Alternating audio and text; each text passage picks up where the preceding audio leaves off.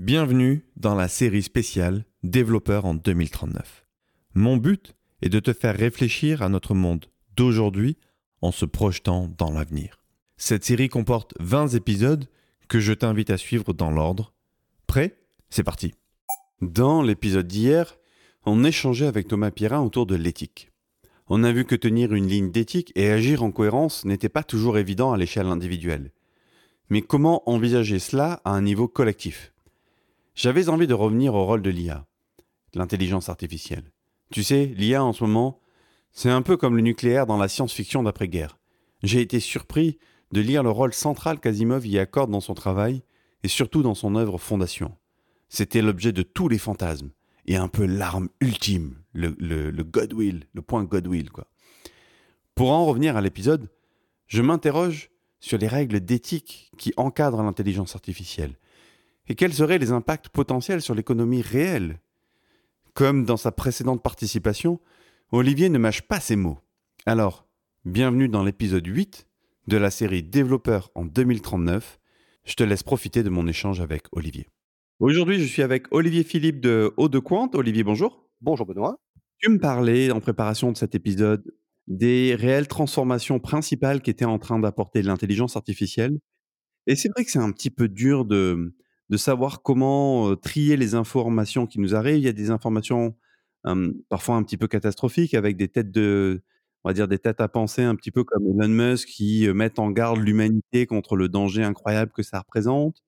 À côté de ça, on voit que bah, au, jour, au quotidien, on est bien content de pouvoir suivre son trajet. Et maintenant, je vois que Google est précis à la minute sur un trajet d'une heure. Moi, ça me, fascine cette capacité à être précis. On se pose des questions sur est-ce que l'IA va détruire l'emploi? Est-ce que ça va créer plus d'emplois que ce que ça va en détruire? Qu'est-ce que tu en penses, toi, de cet impact? Qu'est-ce que tu vois arriver avec euh, ton œil de, de l'intérieur, de l'impact de l'IA sur nos sociétés? Alors, euh, déjà, le, donc le, mythe de, euh, le mythe de Frankenstein, réellement, pour l'instant, peut-être qu'on l'aura, c'est possible. C'est quoi que tu appelles le mythe de, Frankenstein? C'est la, la, machine qui, dépa, qui de, a servi l'homme? C'est ça, en fait. C'est-à-dire, le professeur Frankenstein, ça serait l'humanité. On crée, euh, on crée notre monstre, le monstre Frankenstein, qui serait l'IA et qui prend le contrôle et qui le, tue, qui le détruit, qui le tue. Et donc, euh, hmm. notre monstre, en fait, l'IA, tuerait l'humanité. Euh, les discours alarmistes sont, voilà, sont très souvent vers ça, hein, bon, vers, vers, ça, vers les Terminators, vers les choses comme ouais, ça. Tu as ça et tu as aussi tous les enjeux liés aux données personnelles et à la vie privée aussi. Tu as, as, les deux qui vont ensemble. Ça, c'est autre chose. Ça, c'est autre chose parce que ça, c'est juste des humains qui se servent de données euh, comme ils pourraient se servir d'un autre outil pour pouvoir en fait faire soit le bien, soit le mal. Ça, c'est vraiment une question. Ouais, mais à une à échelle part. qui est une échelle oui. qui est plus la même. C'est par contre une échelle qui est plus la même. Oui, mais ça revient au même que après on se, on se demandait quand on a inventé le fusil, oui, puis après on a inventé la mitraillette, puis après on a inventé le canon, puis après on a inventé la bombe atomique. Ça revient au même. Attends, tu, tu, veux dire que ce qui se passe en Chine aujourd'hui, où quelqu'un peut être tracé quasiment euh, à chaque instant, toi, ça te ça te même ça, pas peur. Quoi. Ah si, ça, non, peur non. Non, parce que nous, de toute façon. Nous, Européens, avec notre passé et tout ce qui a pu se passer dans la Seconde Guerre mondiale, ça, ça... Si, c'est justement, ça pose des questions et il faut se les poser. Euh, et correctement, parce qu'en fait, la réponse, entre autres européenne, de, sur le, le, RGPD, c'est pas, c'est pas la bonne réponse. Euh, il faut pas ne rien faire et il ne faut pas faire comme Chine, comme en Chine. En tout cas, c'est mon, mon sentiment, puis c'est ma façon de penser. Euh, il faut faire de l'IA éthique, bien sûr, le problème, est, euh, le problème qui reste euh, en fait entier, c'est euh, c'est bien beau d'être éthique, mais si, euh, par exemple les Chinois font un logiciel de diagnostic de cancer euh, du côlon qui marche très très très très bien en fait, mieux que ce qu'on a fait parce que nous on n'a pas fait les études parce qu'on n'avait pas le droit d'accéder aux données. Euh, le problème c'est qu'on va leur, on, va utiliser leur système parce qu'il est meilleur que celui qu'on a. Et quoi qu'il arrive, ça, il n'y a pas de souci, ça se fera automatiquement parce que de toute façon, c'est très compliqué d'aller dire à quelqu'un, oui, bon, ben, j'ai mes, données en fait qui sont sur un disque dur ou euh, sur une clé USB, etc. Euh, je vais les garder en France? Non, bah, si j'ai envie de me faire diagnostiquer aux, euh, en Chine, il suffit que je les envoie sur le net, hop, j'ai le diagnostic, ça revient, puis c'est fini. Donc, tu, ce que tu veux dire, c'est qu'il y, y, a un conflit d'intérêts fort entre l'éthique qu'on essaye d'y mettre oui. et le fait qu'à un moment donné, il y, a, il, y a un, il y, en a un qui va prendre une place de leader et qui va du coup rafler tout le marché potentiellement et rendre en plus son algo encore plus fort parce que du coup, il collectera encore plus de données et, donc, et peut-être euh, si qu'il n'aura on... pas été éthique, le gars derrière, mais ouais. ça sera okay. le leader. Et ça va être très très dur de se battre contre lui. Donc après oui, euh, on peut le faire parce que euh, l'Europe c'est suffisamment fort. La France c'est peut-être un petit peu euh, on est bien, on est assez puissant, mais on n'est pas suffisamment peut-être puissant pour s'imposer à, cette échelle-là. L'Europe l'est. Donc on peut mettre des garde-fous et on peut faire des choses quand même intéressantes. Mais il faut faire attention de ne pas mettre des garde-fous qui ne servent à rien, qui en fait derrière, ça seront, seront juste ah ben tiens, il y a un gros qui l'a fait, puis le gros, en fait, que ce soit un Chinois ou que ce soit un Américain, bah, il a fait quelque chose et puis nous, on est en retard, on n'y est pas arrivé parce qu'on n'avait pas les données, parce qu'on avait des blocages. Et eux, peu importe comment ils l'ont fait, de façon éthique ou pas, mais en tout cas, ils l'ont fait. Alors après, euh, ça ne veut pas dire que tout est possible justement et que tout est, devrait être fait. Euh, il y, a beaucoup de, recherches qui, sont problématiques au niveau éthique et qu'il faudrait euh, ne jamais faire. Parce que justement, dans les transformations telles que nous le présente un Elon Musk, c'est quoi les, c'est quoi les risques d'impact sur la société si l'IA n'est pas maîtrisée, si elle n'est pas encadrée? Euh, bah, le problème, c'est qu'en fait, voilà, on parle encore une fois, c'est, vraiment plus que de l'anticipation parce que euh, on est si euh, un jour on arrive à commencer à faire de, l'IA généraliste, il faudra l'encadrer. Oui, bien sûr, mais ça revient au même que d'encadrer une voiture, même qu'elle soit autonome ou pas autonome, peu importe. C'est la façon de conduire des gens. Bah, oui, on peut tuer des, malheureusement, d'ailleurs, on l'a vu avec des voitures, beaucoup de gens. Et c'est juste la façon de l'utiliser. C'est vraiment ça. Donc en fait, l'IA, ça sera la même chose ce seront juste des règles en disant bah oui, il y a des moments où on peut utiliser de l'IA et d'autres il faut pas, ou alors il faut, il faut encadrer l'utilisation. C'est tout. Et comment est-ce qu'on va se doter d'outils? Parce que ce que tu es en train de dire, c'est que chaque pays aura plutôt intérêt à, à prendre euh, de l'avance sur ces sujets-là.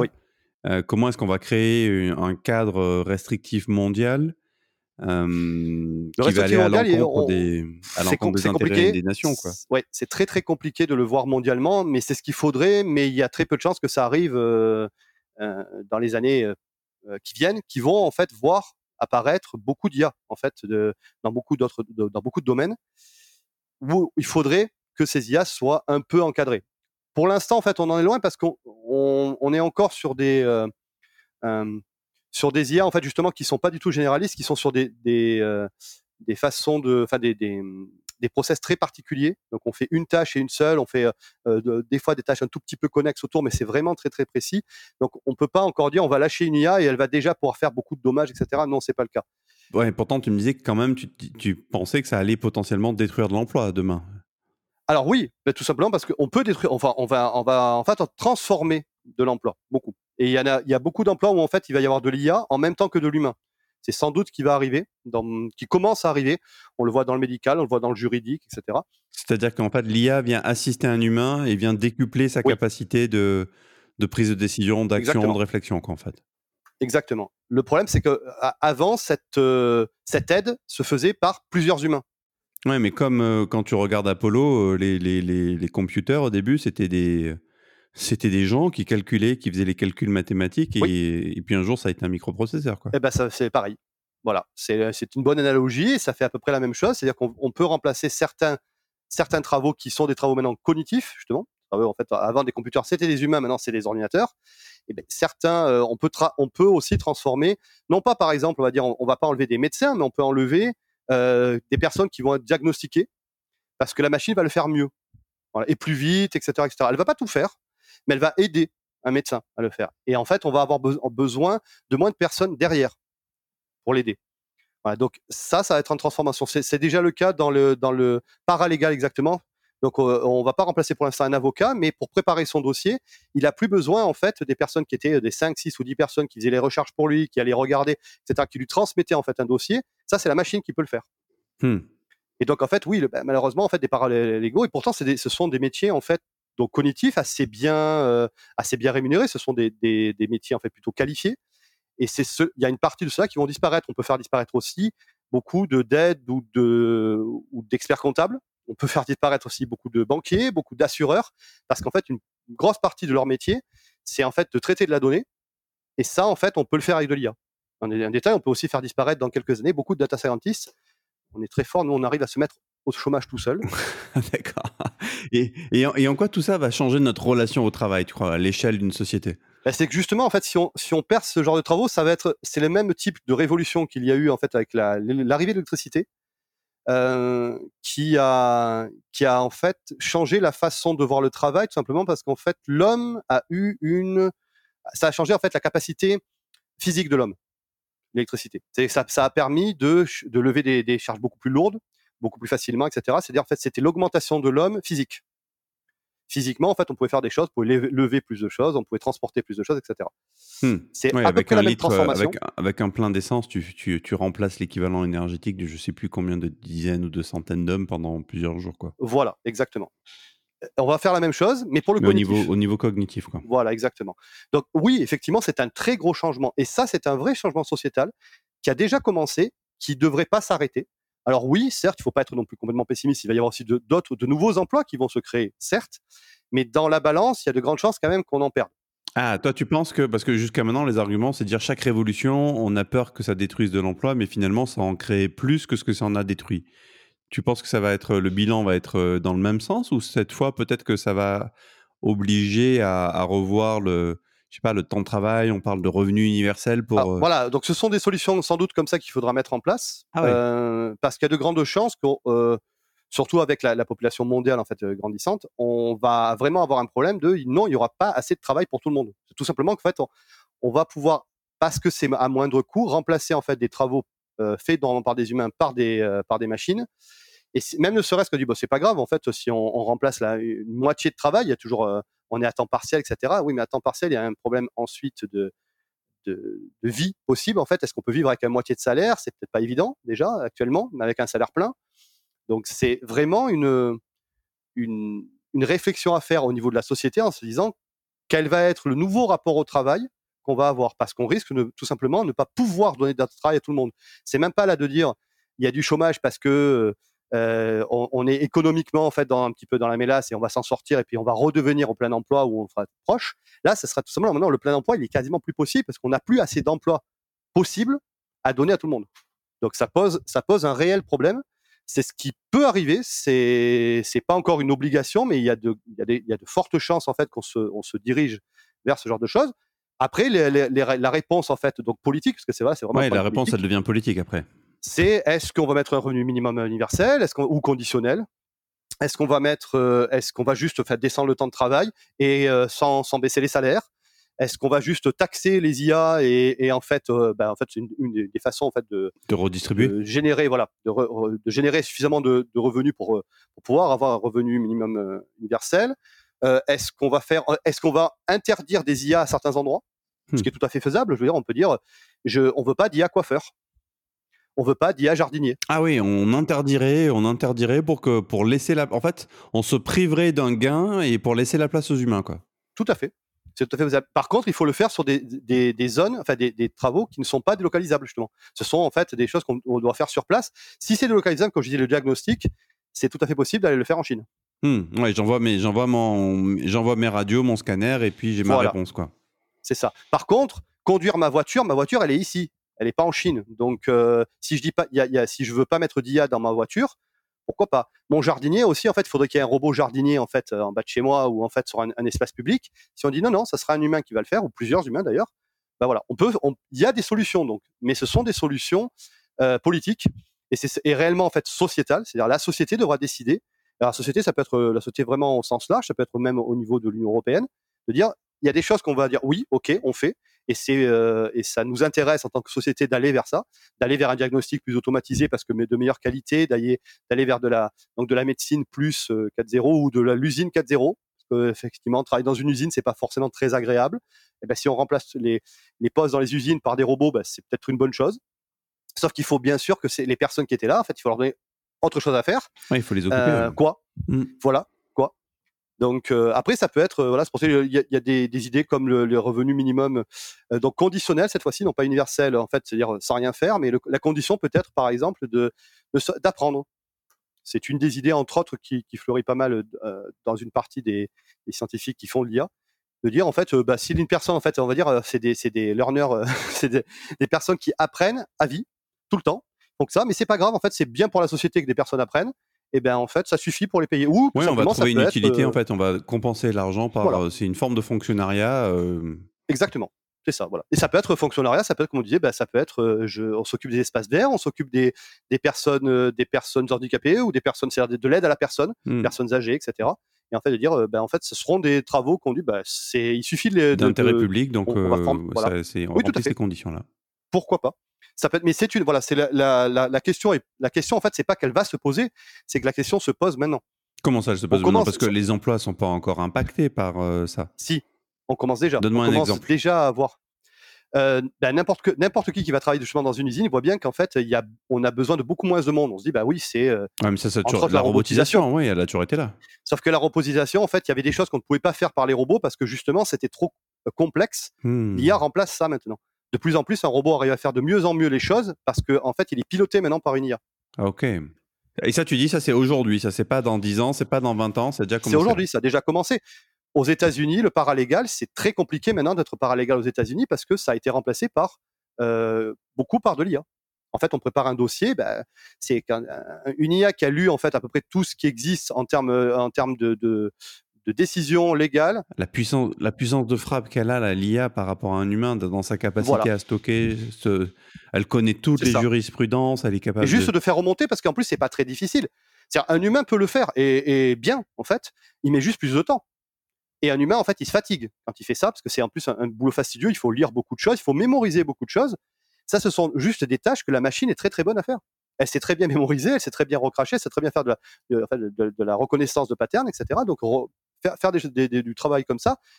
Et tant qu'on lui donne de à manger euh, électriquement, justement, c'est, eh ben, elle fonctionne. Donc elle peut fonctionner 24 heures sur 24, etc., etc. Ce qui n'est pas le cas d'un humain. Donc c'est, euh, je dis pas que c'est c'est pas qu'elle est, elle est supérieure à l'humain, c'est juste qu'elle elle est, elle est plus adaptée pour faire ce type de travail.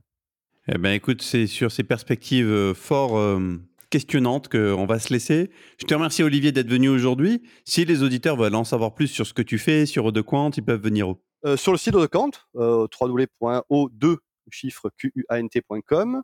Et puis, et puis j'espère qu'on va, on va pouvoir euh, transmettre quelques liens intéressants sur ton site pour, pour ceux qui veulent en connaître un petit peu plus. Avec grand plaisir, je te remercie. Au revoir, Olivier. Merci à toi, au revoir. La technique ira le plus loin possible. Comme le dit Jean-Marc Jancovici, tout ce qu'on pourra faire, on le fera. Et j'ajouterai, pour le meilleur comme pour le pire. Donc, la réponse ne sera pas technique, elle sera politique. Mais je pense qu'on ne régulera pas. Car la course est mondiale et personne ne voudra la perdre. Tu vois que même en France, on voit la reconnaissance faciale arriver. Et devine quoi? Un des arguments est justement de rendre nos industriels compétitifs.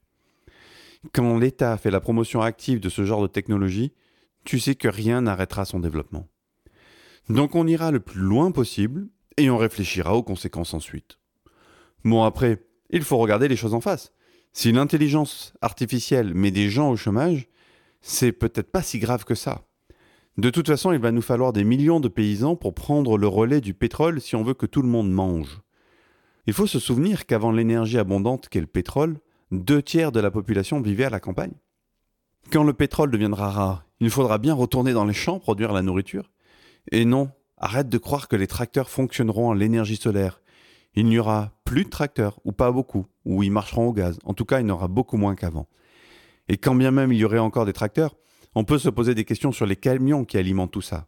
Car eux non plus ne rouleront pas à l'électricité. Donc la bonne nouvelle de tout ça, c'est qu'il faudra du monde à la campagne pour produire de la nourriture, alors que plein de monde se retrouvera au chômage. Toute la question reviendra sur le timing. Croisons les doigts pour que ça se passe en douceur. Bon, je m'emporte, je m'emporte. Alors, histoire de me tempérer un peu, je suis retourné voir Thomas Gerbeau. Lui aussi est data scientist. On a déjà parlé avec lui et j'avais envie de lui poser la même question. L'IA détruira-t-elle de l'emploi? Sa réponse est aussi directe que la question mais il apporte en même temps un éclairage différent. Je suis pas sûr que ce soit rassurant, mais la perspective est différente et il nous parlera de ces jobs que l'intelligence artificielle est déjà en train de détruire, mais aussi en train de créer dans son giron. D'ici là, viens t'inscrire dans la communauté des artisans développeurs sur artisandéveloppeurs.fr et je te laisse maintenant avec l'épisode 8 de la fiction Développeur en 2039. À demain. Hé, doucement. Mmh. Oh. Bon sang, mais qu'est-ce que je fous là? Chut, calme-toi. On est à l'hôpital. Hein? Qu'est-ce que je fais à l'hôpital? Tu as été retrouvé dans les quartiers éteints, avec une balle dans le ventre. C'est un miracle que tu sois encore en vie. Alors je t'en prie, calme-toi. Hmm. Ça me revient. Je venais d'avoir un entretien avec cet enfoiré d'Orthez. Il m'a viré ce connard. Quand je suis sorti, j'étais effacé. Plus rien, plus d'argent, de métro, de transport, de cartes pour me repérer. J'étais complètement paumé et, et bien énervé. Mais t'as pas eu l'idée de te demander ton chemin? Bah si, justement. J'aurais pas dû. Chut. Tout va bien. Ça fait combien de temps que je suis là? Deux semaines. Wow. Et toi, ça va? Comment va le bébé? Oh, lui, très bien. Qu'est-ce qui cloche? Bah, ma boîte va licencier. On devient trop cher. Pour l'instant, je suis protégée par mon statut de gestatrice. D'ailleurs, euh, je peux te porter sur mon compte travailleur, c'est déjà une bonne nouvelle. Mais une fois que j'aurai accouché, je ne me fais pas d'illusions. Merde. Eh, pour l'instant, tout va bien. Emma se porte à merveille, je vais bien, le bébé aussi. Et tu reprends des forces. Le docteur dit que tu vas t'en tirer avec une simple rééducation électrophysique et des injections de nanobots. Donc tout va bien. Et comment on va faire ensuite? On n'aura plus rien. On verra. Pour l'instant, tu dois te reposer. Et puis, on a encore quelques mois pour réfléchir.